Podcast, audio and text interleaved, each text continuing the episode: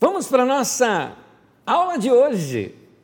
A sabedoria escondida nas Escrituras Sagradas. Seria muito importante você separar um tempo para você estudar as Escrituras Sagradas. Esse, quando nós separamos um tempo ah, devoto a algo, quando nós separamos um tempo ah, específico para algo, eu costumo chamar isso de jejum. Porque jejum não é só ficar sem comer.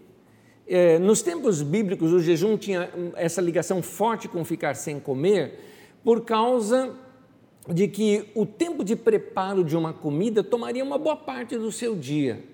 Ficando sem comer, você reserva aquele tempo exatamente para poder se dedicar mais no caso aqui, no tempo de oração, de consagração, ou que eu estou te propondo um jejum para você praticar mais as Escrituras e ler as Escrituras.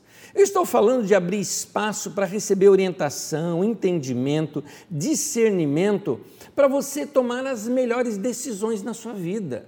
E aí, o que você vai fazer da tua vida, meu querido? Gaste um tempo, esse gaste, veja bem, em vista, seria melhor dizer, né? Um tempo de leitura nas escrituras sagradas, jejue assim, olha, jejue televisão, internet, redes sociais, essas coisas você precisa jejuar. Não é chocolate, não é Coca-Cola, isso aí chama-se regime, não é jejum, tá bom? Então, é, Deus não tem prazer nenhum em você passar fome, não é isso. Também não sou contra quem, quem faz essa prática, eu mesmo já fiz, essa prática diversas vezes na minha vida e foi muito bom ficar tempo sem comer, por exemplo. Mas não é disso que eu estou falando, estou falando de reservar um tempo para estudar as Escrituras, para você se dedicar às Escrituras sagradas. Então, fazer algo que seja um tempo separado para Deus, dedicado somente para Deus. E uma das coisas que você deve fazer nesse tempo é essa leitura das Escrituras Sagradas. Por quê? É nesse tempo de leitura das Escrituras Sagradas que você vai buscar sabedoria para a sua vida. Por isso, no tema de hoje, diz sabedoria escondida nas Escrituras Sagradas. A sabedoria de Deus está lá. Você precisa ir atrás dela, buscá-la, escavar Há um texto na Bíblia Sagrada que não está na sua apostila, então anote aí, Provérbios capítulo 2, no versículo 4, diz assim: Se procurar a sabedoria, olha como, como se procura prata, se buscá-la como quem busca um tesouro escondido. É assim que você tem que buscar sabedoria. É esse desejo por Deus que vai levar você a encontrar a sabedoria. Então, meu irmão, a sabedoria está escondida nas Escrituras. Vá buscá-la, vá se dedicar a isso. É importante nós termos um coração desejoso por essa sabedoria de Deus que está assim oculta dentro das Escrituras, escondida ali dentro das Escrituras. É aí que eu recomendo algumas práticas, e essas práticas eu vou revisá-las todas com vocês hoje aqui, estão aí na sua apostila. Uma delas é ler a Bíblia de modo devocional. Quando eu falo devocional, eu me refiro a várias coisas. Primeiro, para mim, devocional tem que ter disciplina, ou seja, todas as manhãs, ou todas as noites, ou um dia que você separa um tempo só para isso. Isso é algo devocional, algo disciplinado, algo com dedicação algo também devocional me lembra de devoto, aquele como alguém que está fazendo algo em, em, no sentido de adoração, de uma busca por Deus. Muita gente carrega a Bíblia nas mãos, mas não carregam no coração.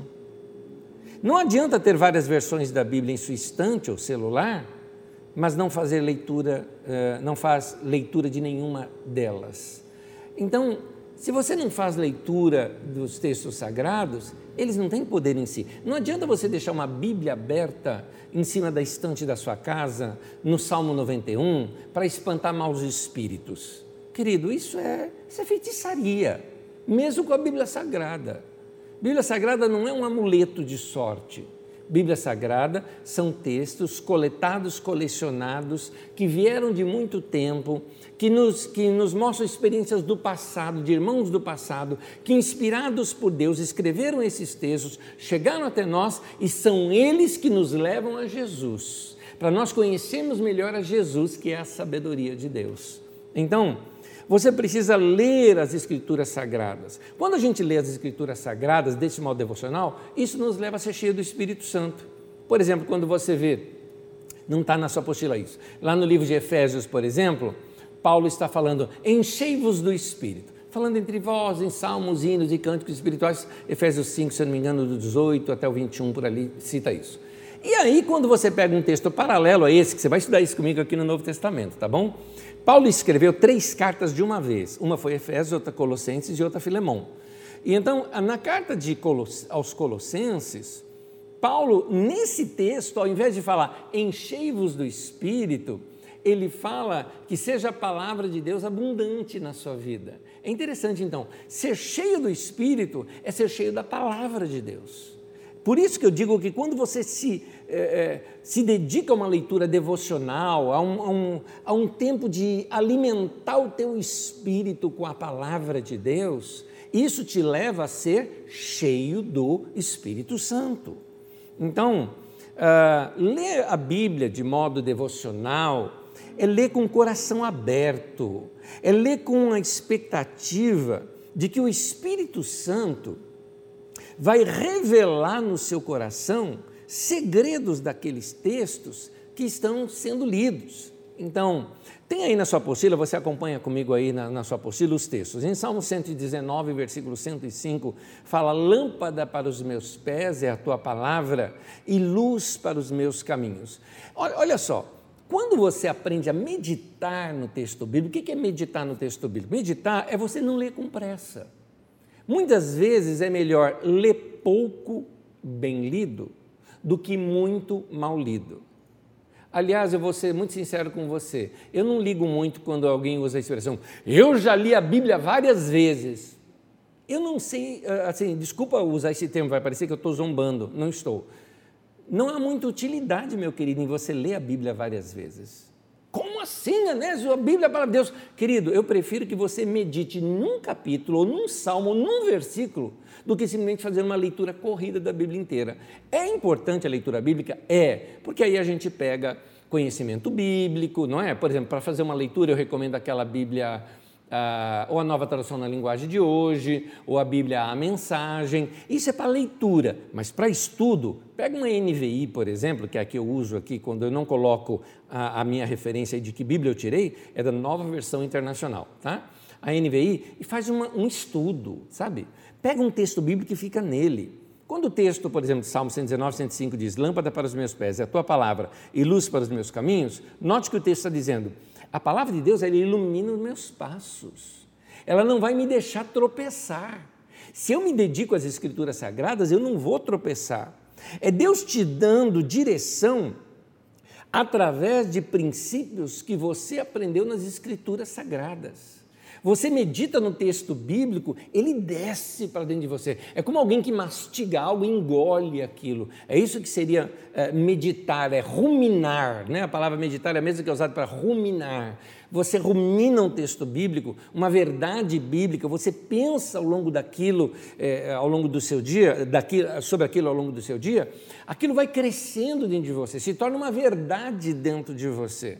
Quando eu leio as Escrituras desse jeito, eu estou permitindo que o Espírito Santo pegue aquilo e faça uma obra no meu coração.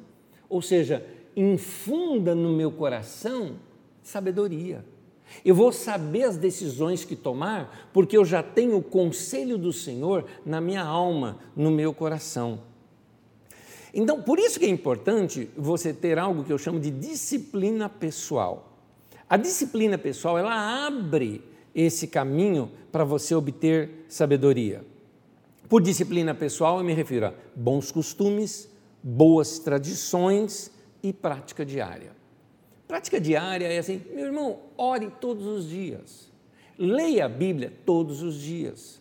Dedique um tempo só para isso. Separe um espaço na sua semana, ou um dia, ou algumas horas no meio da semana. Vem aí agora esse momento de Natal e Ano Novo, e alguns dias talvez você tenha folga do seu trabalho, separe pelo menos algumas horas. Como alguém que separa, vou tirar duas horas para assistir um filme, e não separa duas horas para um, um, um estudo bíblico, para um aprofundamento bíblico? Meu irmão, você quer crescer ou não quer? Deus não dá sabedoria para preguiçoso, não. Deus não abençoa preguiçoso. Tem que ter coração, tem que ter vontade, tem que ter dedicação. Eu também falo que a disciplina pessoal tem a ver com bons costumes, com boas tradições, porque é, nessa prática de você criar uma disciplina, você vai sempre se alimentando. Você tem disciplina, você tem horário de comer. Se você come sempre no mesmo horário, eu, por exemplo, costumo comer meio-dia. Então, meio-dia, meio-dia e 15 por aí, é horário de comer. Quando passa desse horário, eu fico perturbado, está faltando alguma coisa. Eu preciso comer naquele horário. Da mesma forma, se você se alimenta das Escrituras Sagradas sempre no mesmo horário, ou no mesmo local, ou no mesmo momento, isto vai fazer com que seu, sua alma vai pedir sempre isso para você.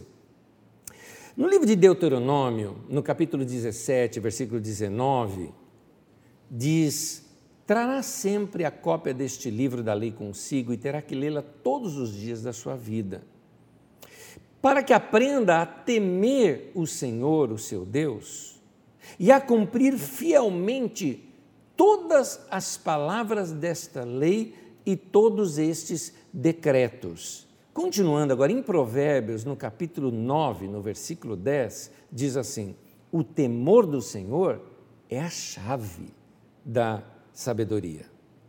Então, nota o que o texto que nós já lemos, nós lemos no texto de Deuteronômio, fala: terá que lê-lo todos os dias da sua vida para que aprenda a temer o Senhor. Então, se você quer aprender a temer o Senhor, leia o livro todos os dias da sua vida. E é o temor do Senhor que é o princípio, que é a chave para você ter sabedoria. Quer ser sábio? Essa é a chave. A chave é temer a Deus. Temer a Deus é ser reverente é respeitar as coisas de Deus. Temer ao Senhor significa que você ama a Deus de tal maneira, de tal maneira, que você não quer que fique um cisco no seu relacionamento com Ele. Você não quer que fique nada que venha atrapalhar esse seu relacionamento com Deus. É, isso, aliás, tem outro nome, e esse nome é nome reverência. Reverência é algo que a nossa sociedade está esquecendo. Reverência, na minha opinião, é algo que a igreja nesses dias está esquecendo. Até porque a igreja hoje está muito barulhenta, a igreja hoje está muito agitada. A igreja hoje fica parecendo aquela multidão do deserto, querendo mais milagre de Jesus. E quando Jesus chamou-os para uma, uma, um compromisso mais sério, ó, começou todo mundo a cair fora. Isso está em João no capítulo 6. Então, é, é, é, o, o amor que respeita, o amor reverente. É isso que é reverência. Você ama tanto que você tem respeito, você leva a sério. Eu confesso para os irmãos, vou falar de mim aqui um pouco, eu confesso para os irmãos que eu tenho muita saudade do meu pai. Porque uma das coisas que eu via na vida do meu pai é que meu pai, aliás, se tem um ponto a elogiar na vida do meu pai, é que meu pai, além de ser um homem íntegro, correto, ele era um homem reverente. Meu pai era reverente. Momento de ler a Bíblia era momento sagrado. Momento da oração não admitia brincadeira. Meu pai não admitia que eu trocasse letra de hino, por exemplo, para fazer brincadeira. Não admitia. Tinha que ser tratado com reverência as coisas de Deus. Então, ah, essa reverência que meu pai tinha também me levou ao respeito, respeito aos mais velhos. Sempre chamei meu pai de senhor, minha mãe de senhora, por uma questão de respeito. Mas não era porque somente era obrigado, é porque eu tinha mesmo respeito por eles. Mas também os meus pastores. Meu pai me ensinou a valorizar aqueles que eram meus líderes espirituais. Por isso, qualquer um que foi meu pastor, exceto aqueles que já até faleceram, vamos dizer assim, uh, eu trago deles uma grande reverência. Vocês devem perceber como eu falo de alguns homens de Deus que passaram pela minha vida. Inclusive um deles que até vira e mexe está aqui na Carisma, pastor Jorge Miklos Cavalcante do Pom, um homem que eu tenho grande é, é, consideração por ele, porque era um homem reverente, era um homem sábio, dedicado às escrituras sagradas. É interessante que o, o, o Jorge era um pastor novo, muito novo.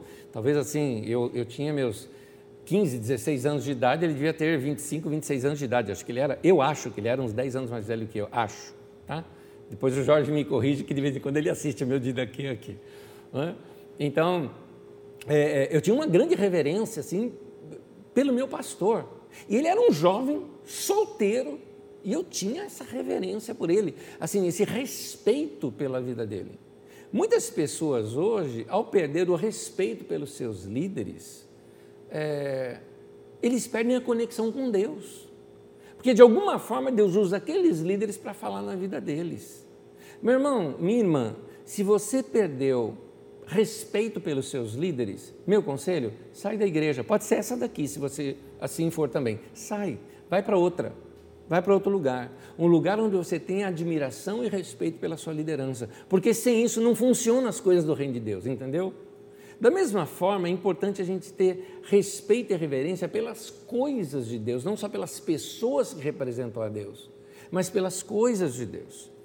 Olha, olha que interessante. Tem um texto em Salmo 119 que eu vou fazer uma análise do texto aqui com você, pegando um detalhe do texto. Salmo 119, de 9 a 11. Dá uma olhada comigo. Como pode o jovem manter pura a sua conduta? Vivendo de acordo com a tua palavra. Eu te busco de todo o coração. Não permitas que eu me desvie dos teus mandamentos. Guardei a sua palavra, guardei no coração a tua palavra para não pecar contra ti. Nota que o texto aqui está é, tá dizendo algumas coisas que servem para todos.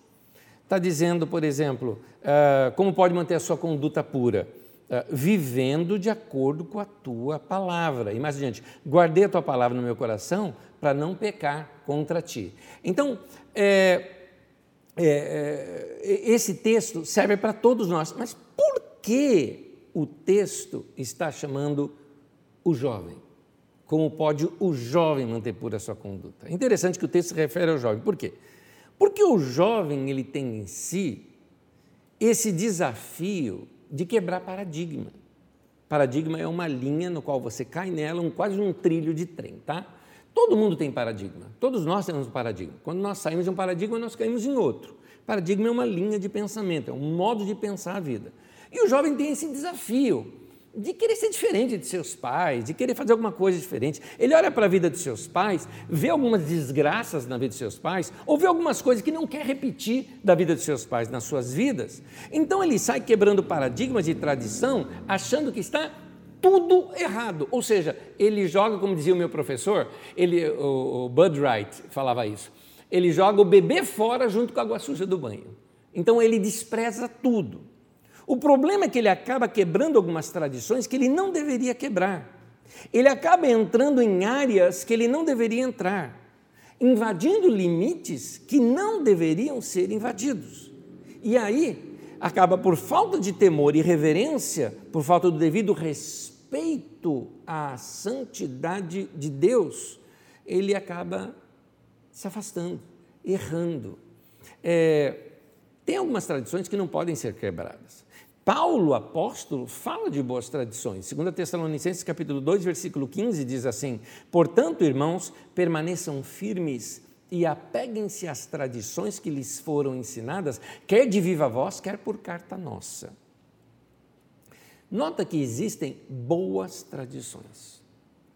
Então, é, tem pessoas que chegam e querem quebrar tudo. Você quer ver? Eu, eu vou citar alguns exemplos. Exemplos dos nossos dias.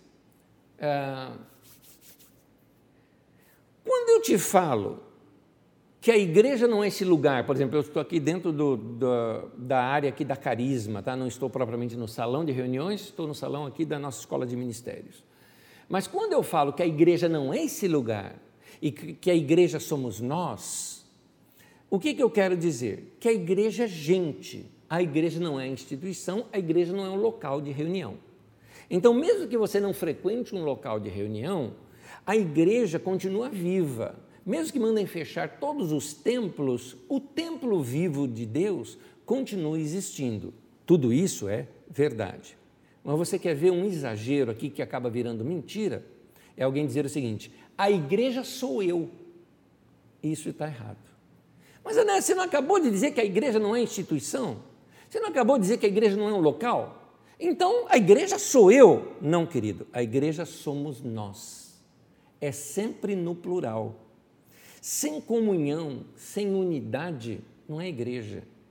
Se você é o tipo de pessoa que gosta só de ficar em casa, não estou falando agora num tempo de pandemia, nós estamos num tempo anormal. Estou falando fora desse período. Se você acha que você pode levar sua vida com Deus sem uma comunhão com o que eu chamo de uma igreja local, um corpo de irmãos e irmãs em Cristo, eu te digo uma coisa: você está se desviando.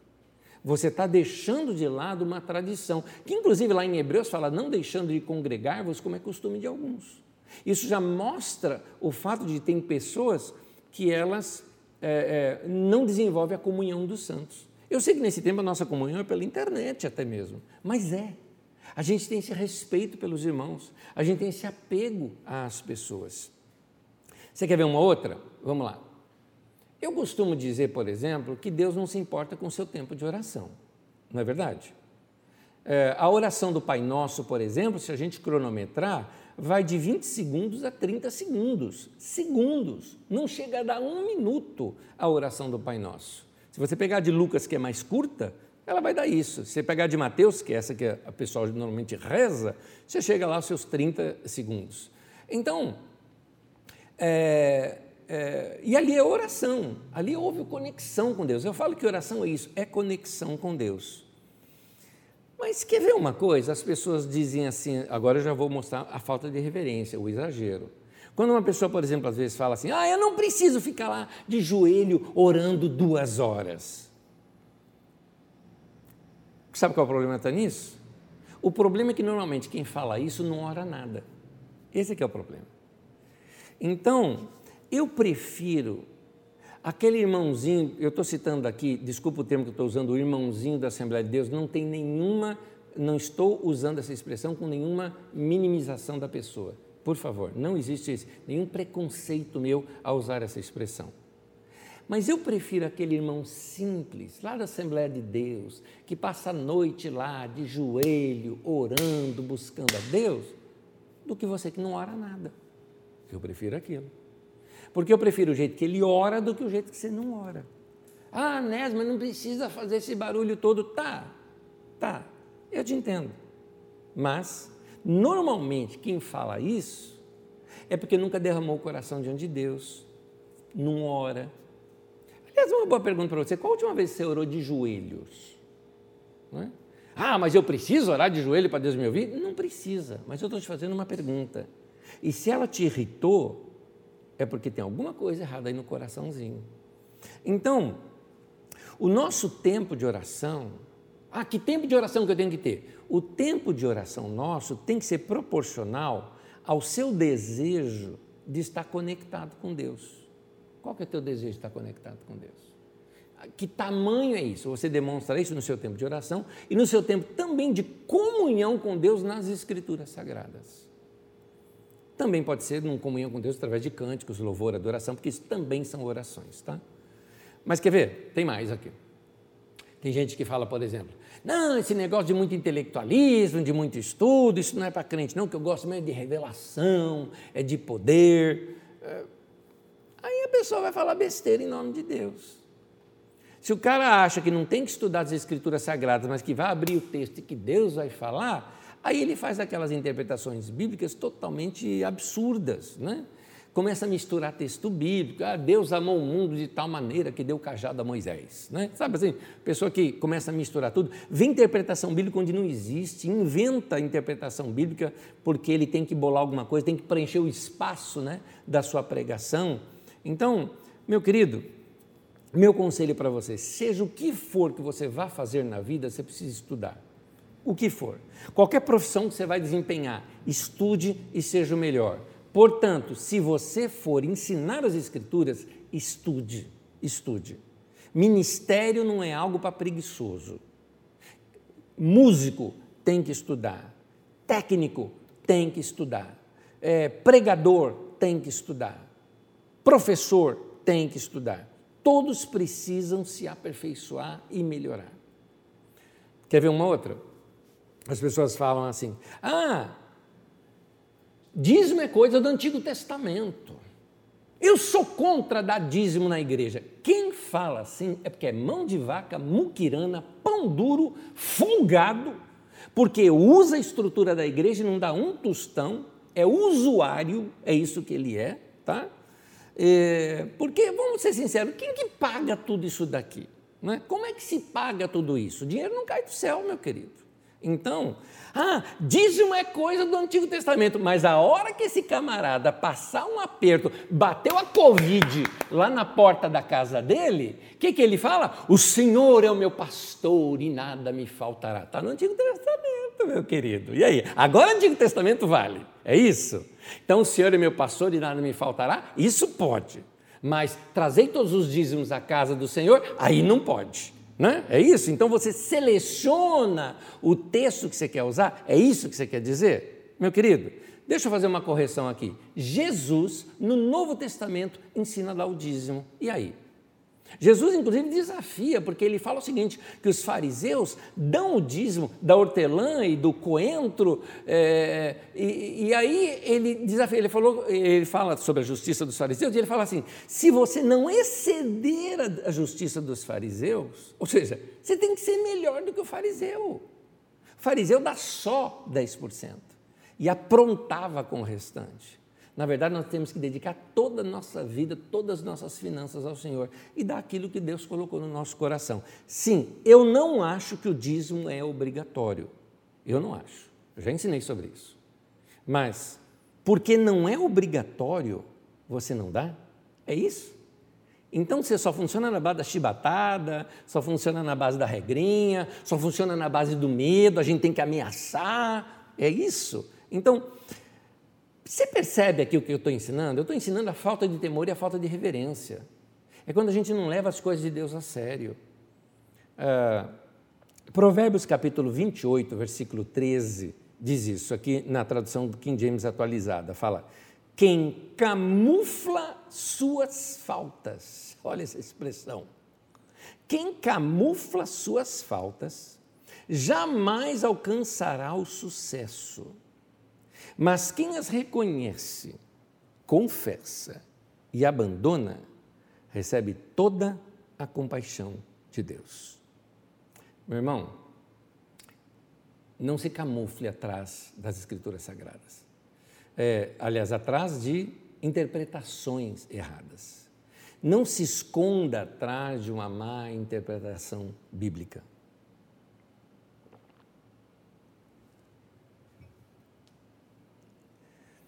Existem boas tradições que não podem ser quebradas.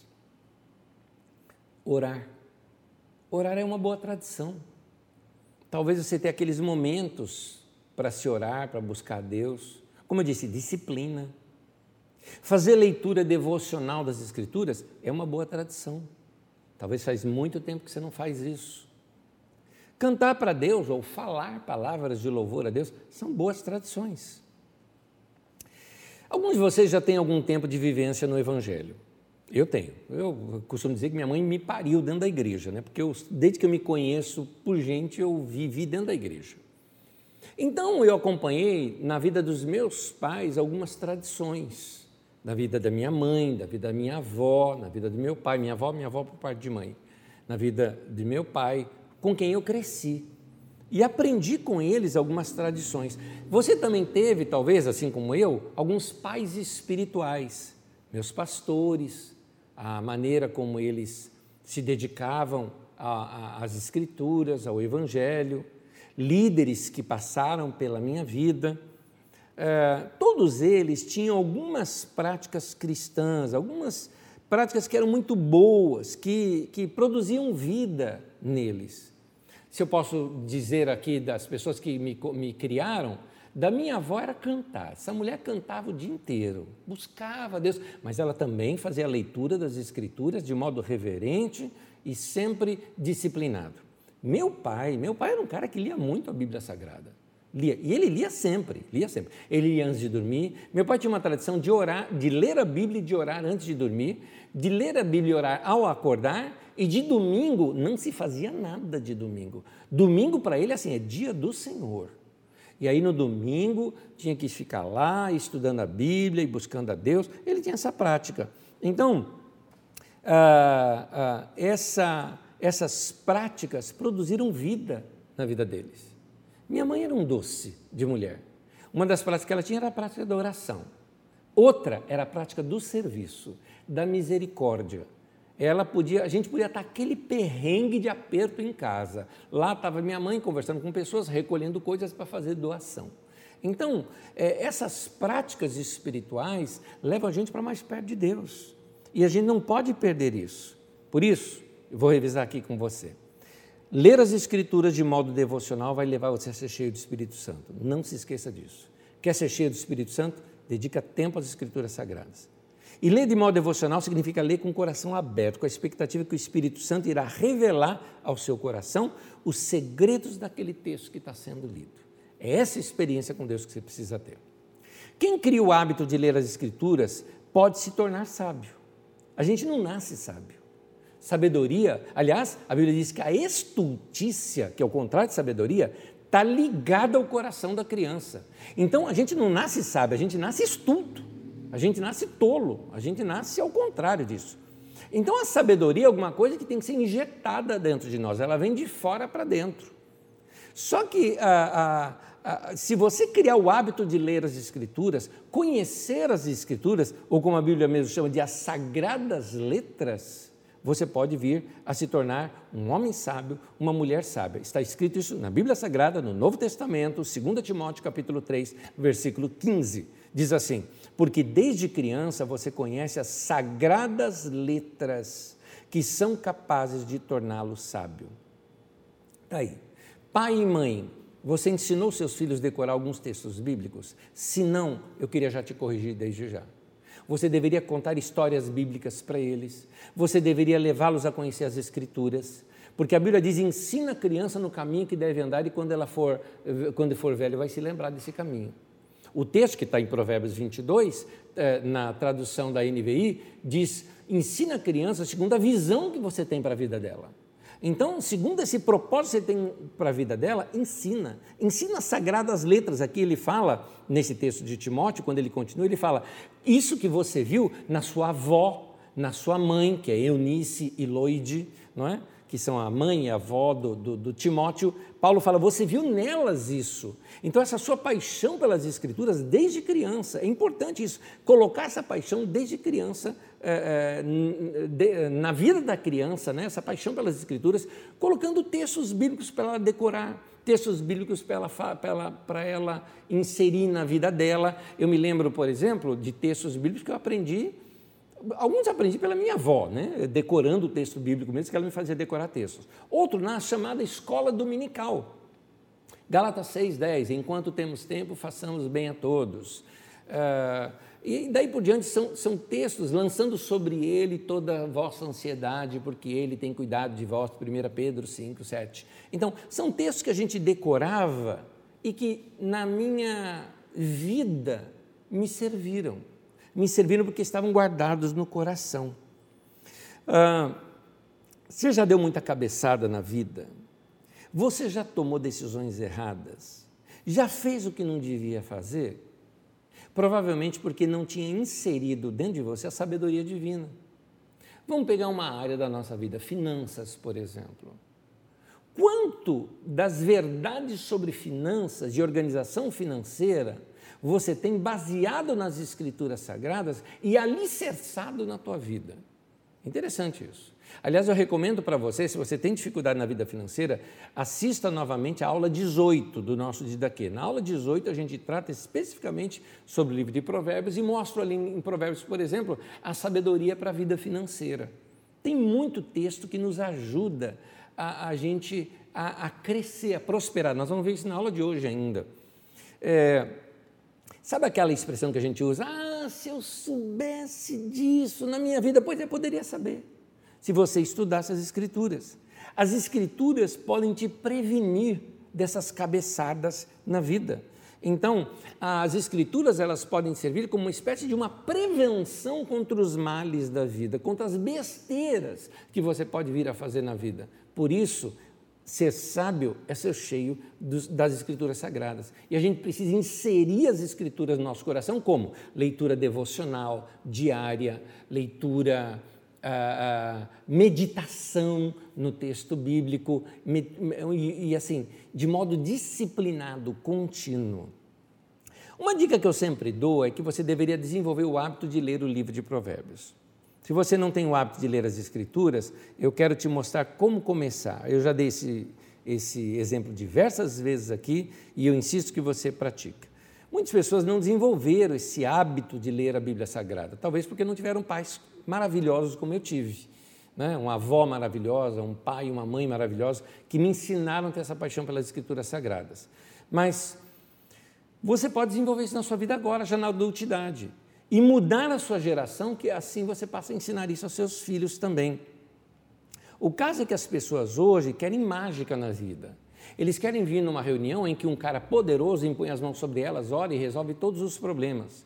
Ou que a gente ensine aquela oração poderosa que a pessoa vai recitar e vai resolver todos os seus problemas. Ou colocar um patuá, colocar um lacinho, uma fitinha, um, um pé de coelho, né? ou usar uma camiseta escrito fé e achar que por causa daquilo tem corpo fechado. Gente, isso não pertence ao cristianismo, nenhuma dessas expressões.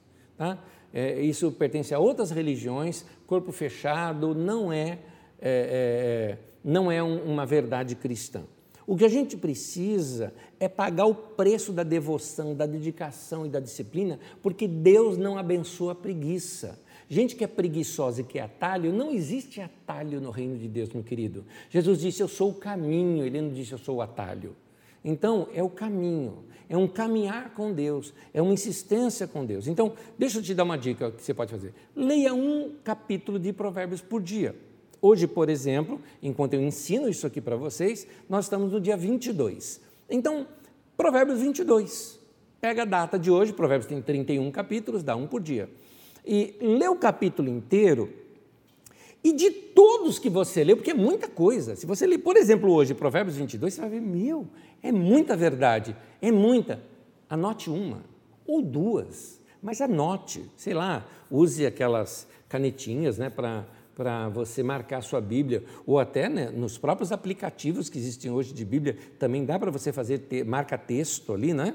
Então, uh, uh, para você rever aquele texto, decorar se possível, guardar no coração esse texto. Eu coletei alguns, por exemplo, da minha meditação de hoje, tá? Não está aí na tua tela, nem está na sua, na sua apostila. Mas Provérbios 22, 7, por exemplo, ele diz assim: que quem toma emprestado é escravo de quem empresta.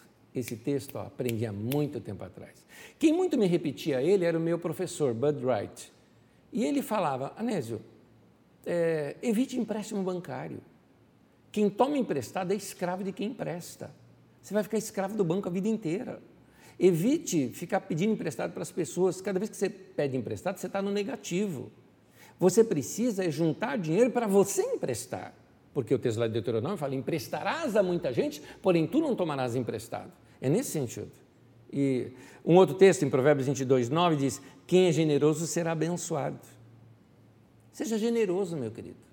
Aliás, uma boa pergunta: quanto você já doou nessa semana? Estou falando nesse mês, nessa semana. Tem que ser prática nossa. Generosidade, dar esmolas é cristão. Na verdade, é, é judeu né, dar esmola e, portanto, é também cristão, porque também está no Novo Testamento essa prática. Nós precisamos fazer isso. Mas eu vou destacar mais um aqui, de uma outra área. Em Provérbios 22, do versículo 24 e 25, diz assim: Não se associe com quem vive de mau humor, nem ande em companhia de quem facilmente se ira. Do contrário, você acabará imitando essa conduta e cairá em armadilha mortal. É o que minha avó dizia: diga-me com quem tu andas, que eu direi quem tu és. Então, é, você anda com gente que só fala mal dos outros, você vai falar mal também. Você anda com gente que só sabe criticar, você também vai virar um grande crítico, no mau sentido da palavra que eu estou falando. Então, você precisa selecionar melhor com quem você anda ou para quem você dá ouvidos. Aliás, você é uma média das cinco pessoas que você mais dá ouvidos. Quem você mais ouve? Você é uma média dessas pessoas. Meu irmão, você pode ser sábio. Basta você ler as Escrituras, esse modo devocional, de coração aberto. Estou repetindo isso várias vezes aqui. De coração aberto, escancarado, desejoso por uma palavra do Senhor, como alguém como se fosse um dos discípulos de Jesus que se assenta aos seus pés, ou como Maria, por exemplo, Maria, irmã de Marta, irmã de Lázaro, tá? Em que ela se sentou aos pés de Jesus para ouvir-lhe os ensinamentos. E Jesus mesmo disse: ela escolheu a melhor parte. E dá para a gente fazer isso hoje, lendo as Escrituras Sagradas. É, se vocês me permitem um momento em que é, Paulo cita isso em Coríntios 11, Coríntios 12, ele falou: Eu sei que eu não devo me orgulhar, mas tem uma coisa que eu quero dizer aqui para vocês. Então, é, não é, não é nesse sentido de um orgulho maligno, mas aquela assim de, de honra. Que bom que eu acertei. É, eu confesso para vocês que algumas coisas eu, eu, eu, eu tenho orgulho na minha vida. Eu queria usar uma palavra melhor do que essa, tá? Eu diria assim que eu não me arrependo. Eu tenho orgulho de ter feito dessa maneira. Eu tenho orgulho de ter dedicado minha vida logo cedo para o Evangelho. Eu tenho orgulho disso. Orgulho no bom sentido dessa palavra. Como orgulho de um pai com filho ou coisa parecida. Eu, eu olho para trás e digo, acertei.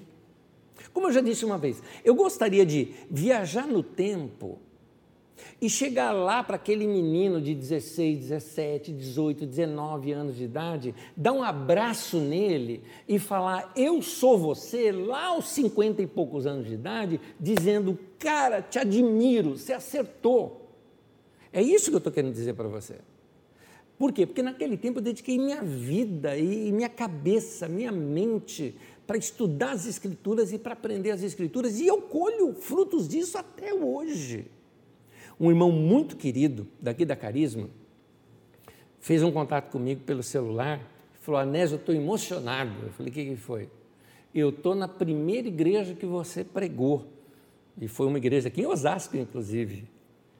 E aí ele, ele me mandou foto de lá e tudo mais. É uma igreja que é uma parceira nossa aqui também em obras sociais, né?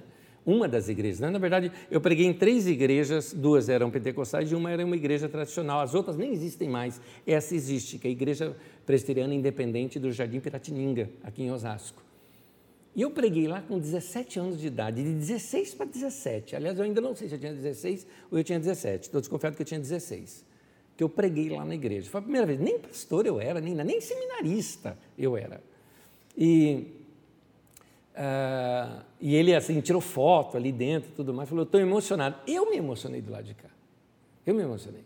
Porque é uma honra saber, sabe, que aquele menino semeou algo que hoje eu, adulto, estou colhendo. Uh, eu, no bom sentido dessa palavra, me orgulho, eu me orgulho de ter aprendido por exemplo, a ler escrever nas Escrituras Sagradas. Minha avó me ensinava a ler e escrever usando textos das Escrituras Sagradas, textos, alguns deles que eu sei de cor até hoje, de tanto que eu repetia. Ah, eu tinha cinco anos de idade quando eu tinha decorado a sequência de todos os livros da Bíblia. Gênesis, Êxodo, Levítico, Número, Deuteronômio, Josué, Juízes, Rude, Samuel, 2 Samuel. E aí, daí por diante são 66 livros. Cinco anos de idade. E hoje eu vejo crente velho de igreja, talvez alguns de vocês, que se eu citar aí agora, abra sua Bíblia em Obadias, você vai ficar lá procurando, sabe, Apocalipse, Mateus, Gênesis, onde é que está essa coisa, né? E vai ter que ir no índice. Por quê? Não se dedicou às Escrituras Sagradas. Então, eu, assim, me permita a expressão meu orgulho, eu me orgulho na minha juventude de ter lido não só o Antigo Testamento, como o Novo Testamento diversas vezes, mas tem estudado as Escrituras Sagradas, tem me dedicado, tem lido diversas vezes textos até conseguir entender o que, é que aquele texto estava querendo dizer para mim, para o texto ficar mais compreensível para mim. Depois é que eu ia procurar algum livro, alguma coisa, para ler, para me ajudar a ler o texto. O texto eu já conhecia. Agora sim eu me dedicava aos intérpretes que me ajudavam a lançar luz naqueles textos. Então, querido, quer crescer? Tem que ter dedicação. Quer ser sábio? Tem que mergulhar nas Escrituras. Quer crescer na vida, ter uma vida estável, uma vida sólida? Abandone a preguiça, confesse a preguiça e não mascare essa preguiça. Deixa eu tentar voltar num texto aqui com você. É aquele texto que eu até usei a tradução da, da King James atualizada. É Provérbios 28, versículo 13. Ó, você foi mais rápido que eu aí, achou o texto primeiro do que eu. Esse texto, É, olha só o que diz esse texto, querido, que, que interessante. Ele fala assim: quem camufla suas faltas jamais alcançará o sucesso. Mas quem reconhece, confessa e abandona, recebe toda a compaixão de Deus. Olha o que o, que o texto está te mostrando aqui. Quando você mascara, quando você arruma desculpa pelo fato de você não fazer algo, você não chega a lugar nenhum.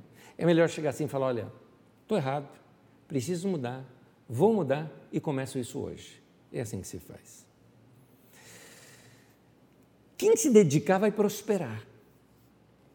Eu acho importante eu falar sobre prosperidade aqui, porque tem dois extremos agora de prosperidade. Primeiro extremo é aquele, aquela turma que fala de prosperidade para arrancar dinheiro de você e que te inventa um monte de promessa e que você vai prosperar se você fizer aquilo, se você fazer a corrente não sei o que lá, se você comprar o feijão ungido, essas coisas todas. Isso aí é, é engano. Esse é o extremo que a gente chama de o evangelho da prosperidade. E, e as suas vertentes também, tem várias outras vertentes desse evangelho da prosperidade. Por outro lado, aqueles então que negam tudo com relação a isso. Então, eles não falam nada sobre esse tema. Aliás, a palavra prosperidade não pode nem ser usada nessas, nesses meios, nessas, nessas escolas ou nessas igrejas. Né? E eu acho aqui que são dois extremos. A gente precisa aprender a buscar equilíbrio em tudo isso. Há uma prosperidade que vem pela palavra de Deus. E por prosperidade aqui, eu não estou me referindo à riqueza monetária. Embora a questão monetária é consequente, mas não é disso que eu estou falando.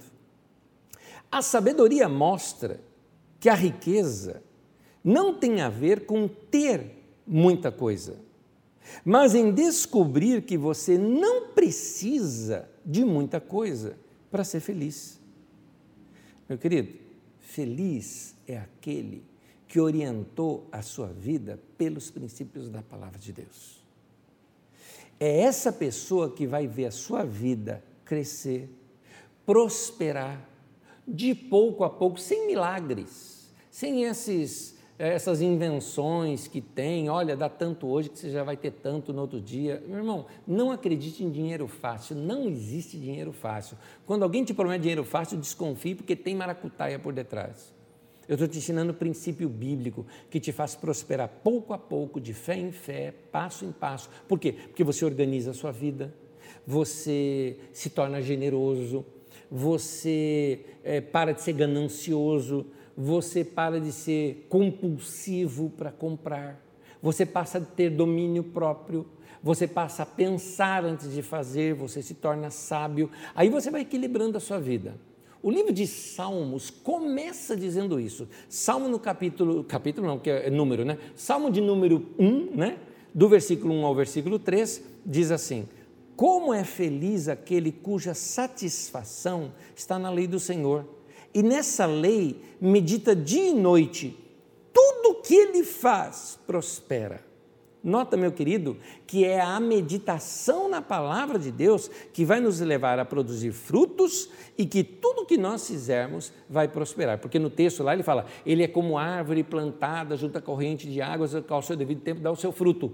Então, esses frutos na nossa vida têm a ver com alguém que dedica o seu, a ouvir o conselho da lei do Senhor, não se assenta na roda dos escarnecedores, gasta tempo com a escritura sagrada, não se assenta na roda dos escarnecedores significa não anda com gente encrenqueira, fica longe de gente que só quer dar uma de gostosão, de bonzão, de, de questionador, de que ele é o grande inovador, mas que não é nada disso quando você olha a prática da vida da pessoa. É melhor você buscar coisas organizadas, coisas sérias, fundamentadas, solidificadas nas Escrituras Sagradas. Então, vai se solidificar, meu irmão, nas Escrituras Sagradas. Eu uso muito a expressão aqui, estou usando desde o começo da aula, dedicação. Uh, quando a gente olha para a igreja no princípio, logo no primeiro relato, Atos 2, versículo 42, diz assim: E eles se dedicavam ao ensino dos apóstolos. Eu temo, eu tenho esse medo, meu irmão, eu temo que no cristianismo dos dias de hoje nós estejamos formando uma geração de preguiçosos. Porque essa cultura da geração fast food, que é obter tudo pronto, sem esforço, Espiritualmente isso não funciona, porque eu estou insistindo, Deus não abençoa a preguiça. Se você quer crescer espiritualmente, você precisa se esforçar. É por isso que o texto diz: se dedicavam ao ensino dos apóstolos, ou seja, se dedicavam a ouvir o ensino dos apóstolos. Por isso, meu irmão, vem aí as nossas férias do Didaquê, mas isso não alguém fala: "Ah, mas eu queria na terça-feira ouvir de novo". Ó, oh, ouça as antigas de novo. Quantas vezes você já ouviu as aulas nas quais você participou? Ou talvez até aquelas que você perdeu. Porque é por ouvir e ouvir e ouvir e ouvir que você vai captar. Uma aula você não capta tudo, meu querido, do que eu estou te ensinando. Você precisa escutar diversas vezes. Eu tenho esse costume de ouvir mensagem diversas vezes. Pasme, algumas vezes eu pego mensagem minha mesmo para ouvir de novo, porque eu mesmo preparei, ensinei e passado algum tempo, já aquilo já não está mais fresco na minha memória, eu preciso escutá-la novamente para aquecer meu coração novamente, para então me aprofundar mais naqueles textos das Escrituras Sagradas. Então, vai estudar, vai ouvir novamente, vai fazer anotação, vai rabiscar a tua Bíblia ou, ou marcar né, os textos na sua Bíblia digital, como você queira, mas é se dedicar. Se dedicar, meu irmão, é colocar um fim na preguiça. É isso. Você não vai ter crescimento na sua vida se não houver de sua parte a dedicação. Da mesma maneira que se você quiser crescer em Deus, crescer espiritualmente, você precisa dedicar mais. Repito, Deus não abençoa a preguiça. Provérbios 13, versículo 4, diz assim: O preguiçoso deseja e nada consegue. Provérbios 21, versículo 25, agora na tradução de Almeida, diz: O preguiçoso morre desejando, porque as suas mãos recusam a trabalhar.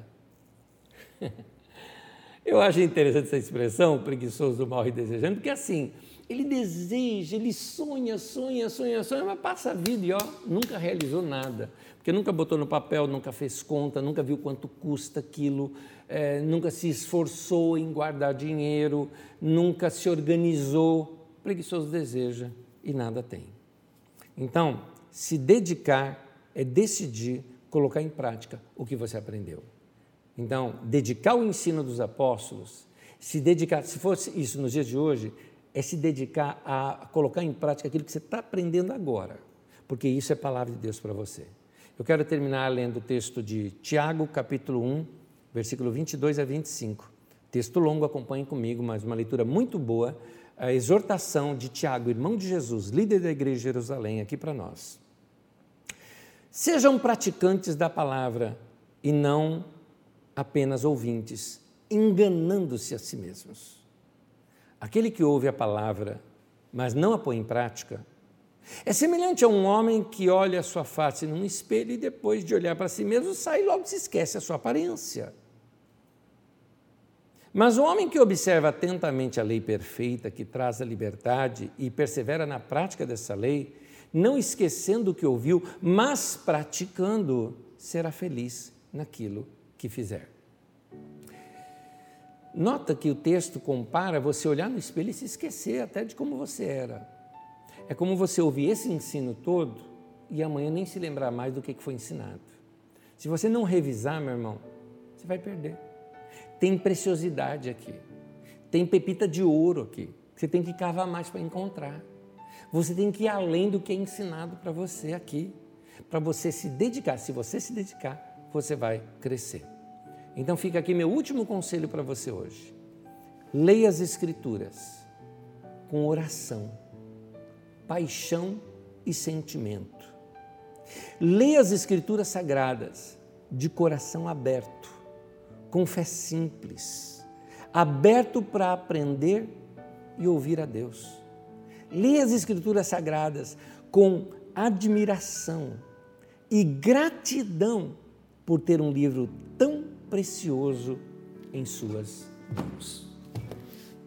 Meu irmão, esse livro é precioso. Tenha honra e o prazer e o privilégio de ter um livro desse nas suas mãos. Leia a Bíblia Sagrada. Honre os nossos irmãos e irmãs que pagaram um preço altíssimo para ter esse livro nas nossas mãos. quando você estuda vida de homens, que para fazer tradução de textos bíblicos, como Jerônimo Savonarola, chegou ao ponto de usar ah, ah, seu próprio sangue como tinta, quando foi proibido de traduzir as Escrituras, meu irmão, é importante nós valorizarmos os textos que nós temos. Que Deus te abençoe e que Deus te dê paixão pelas Escrituras. Use esse final de ano para dedicar mais tempo para as Escrituras Sagradas. Usa esse tempo para aprender melhor os textos bíblicos e, e, e, e meditar nesses textos. Use esse tempo para rever esses ensinos que nós tivemos aqui. Em 38 aulas, é impossível você não ter aprendido nada, então reveja. E aliás, é impossível você ter retido tudo também. Então reveja, releia, reestude, reescute, assista novamente. Tenho certeza que você vai crescer dessa maneira. Que Deus abençoe. Daqui a pouquinho a gente volta.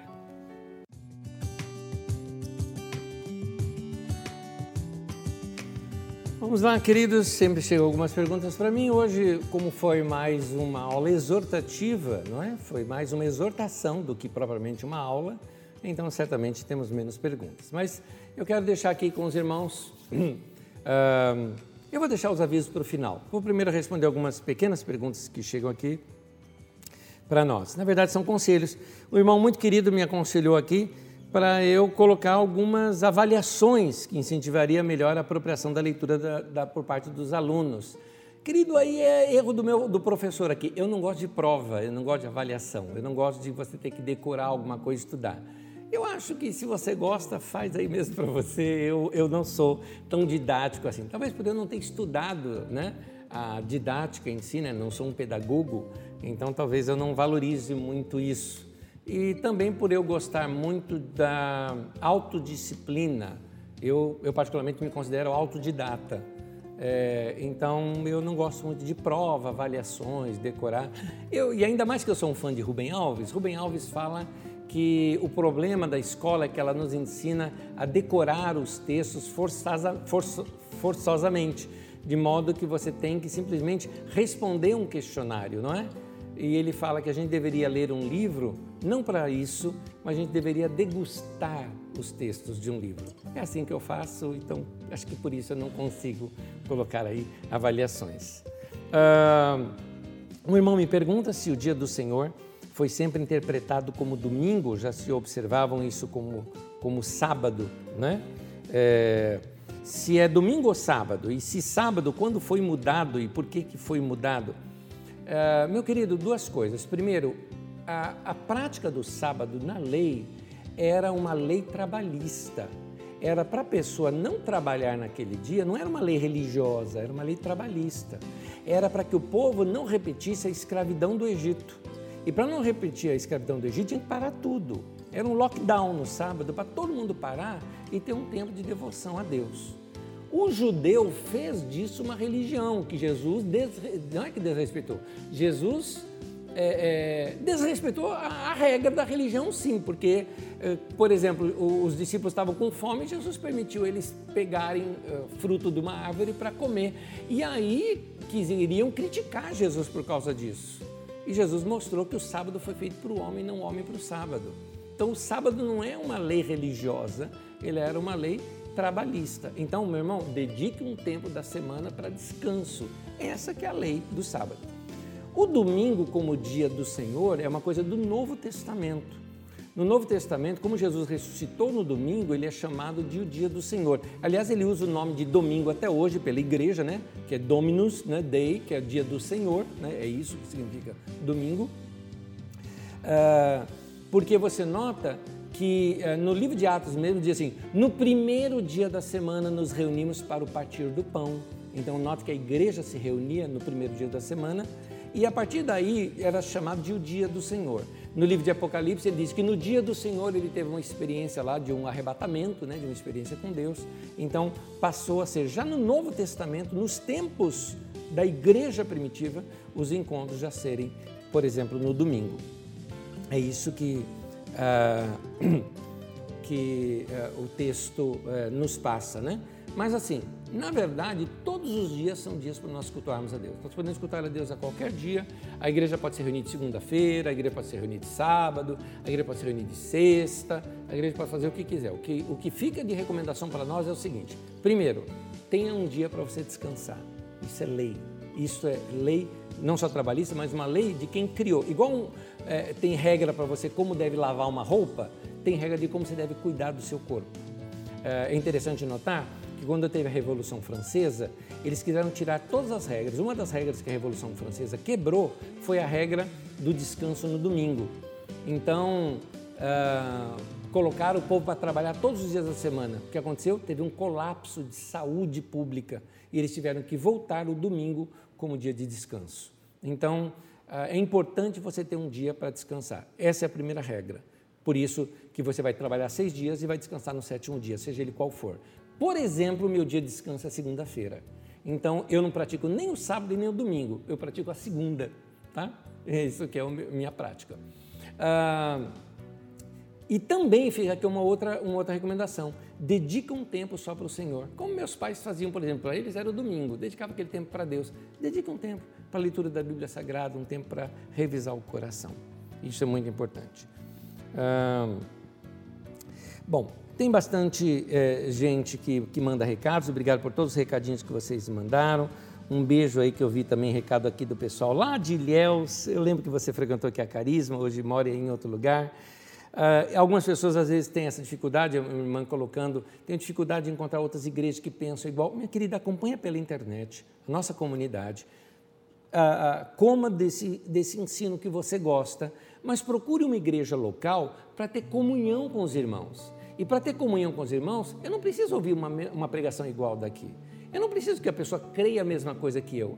Eu preciso apenas que ele ande com Deus, seja sério com Deus. Procure uma igreja que tenha gente séria com Deus, mesmo que pense diferente, minha querida. Anda com eles, tem amor com esses irmãos e relacionamento com os irmãos. Claro, depois da Covid. Nesse momento, só pela internet, tá bom? A mesma coisa, tem alguém me perguntando a mesma coisa também lá do Reino Unido, já estive aí algumas vezes, mas eu também te falo a mesma coisa. Ao invés de você procurar uma igreja igual a que nós temos aqui, é melhor você, assim, acompanhe a gente pela internet, já que a gente tem isso, e procure uma igreja na qual você perceba que o pastor é confiável, que os irmãos são sérios com Deus, anda com eles, são seus irmãos em Cristo, a gente vai passar a eternidade juntos. Lá não vai ter essa diferença toda, não. Então, anda com eles que vai fazer bem o tempo todo aqui para uh, ah, vai fazer um bem uh, eh, para nós aqui. Gente, para terminar, deixa eu falar uma coisinha aqui com vocês. São, são algumas coisinhas. Primeiro, eu queria agradecer demais o fato de vocês terem sido fiéis e terem ajudado a gente, incentivando em cada aula que a gente dava aqui. Obrigado pelos comentários. Eu leio todos, tá? Quando terminar a aula eu fico lendo todos. Obrigado pelos comentários. Obrigado pelos abraços. Olha, nós desejamos para vocês bom tempo aí de Natal, sozinhos, não é? Ou só com os da sua casa, né? É, tomem cuidado nesse tempo, por favor, meu irmão. É um cuidado nosso por vocês, que vocês se preservem. Queremos te abraçar fisicamente, por isso, preserve-se, porque eu não quero te abraçar só no céu, tá bom? Não morra, tá bom? Se possível, não morra. Então, fica aí, se cuide.